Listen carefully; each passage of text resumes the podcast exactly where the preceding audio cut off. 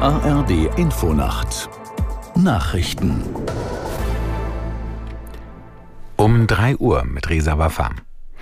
Frankreichs Präsident Macron schließt die Entsendung westlicher Soldaten in die Ukraine nicht aus. Das sagte er nach einer internationalen Unterstützungskonferenz, zu der mehr als 20 Staats- und Regierungschefs gekommen waren. Aus Paris Julia Boruta. Russland dürfe und könne den Krieg nicht gewinnen, bekräftigte Präsident Macron. Deshalb hätten die Verbündeten beschlossen, enger und strategischer zusammenzuarbeiten. Zum einen soll es eine Koalition zur Lieferung von Mittel- und Langstreckenraketen geben.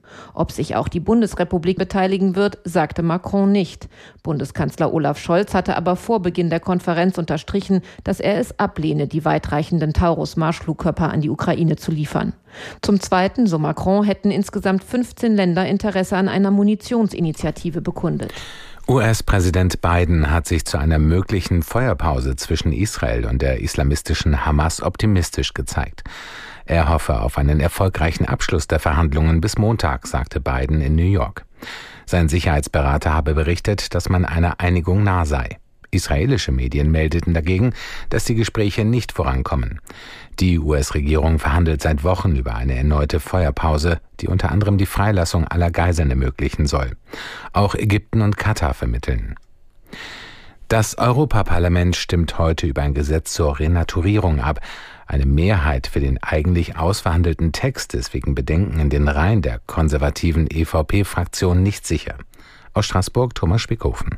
Die Städte sollen wieder grüner werden, die Moore wieder feuchter, die Meere, Flüsse und Wälder wieder näher an ihren natürlichen Zustand herangeführt werden. So will es das Renaturierungsgesetz, das Gesetz zur Wiederherstellung der Natur, auf das sich EU-Kommission, Parlament und Regierungen im November vergangenen Jahres geeinigt haben.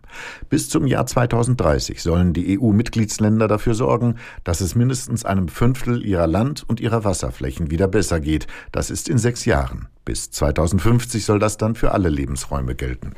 Das Kreuzfahrtschiff Norwegian Dawn ist in Mauritius eingetroffen, nachdem sich ein Cholera-Verdacht an Bord nicht bestätigt hatte. Das Schiff habe mit knapp 2200 Passagieren und mehr als 1000 Besatzungsmitgliedern an Bord im Hafen der Hauptstadt Port Louis angelegt teilte die Hafenbehörde mit.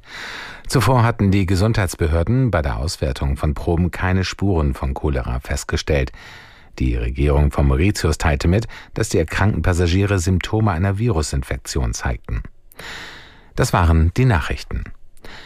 Das Wetter in Deutschland tagsüber von Südwesten bis in den Osten und nach Vorpommern dicht bewölkt und stellenweise etwas Regen, sonst gelegentlich auch etwas Sonne bei Werten zwischen 4 und 12 Grad. Am Mittwoch gebietsweise etwas Regen, die Werte dann bei 4 bis 11 Grad. Es ist 3 Uhr und 3.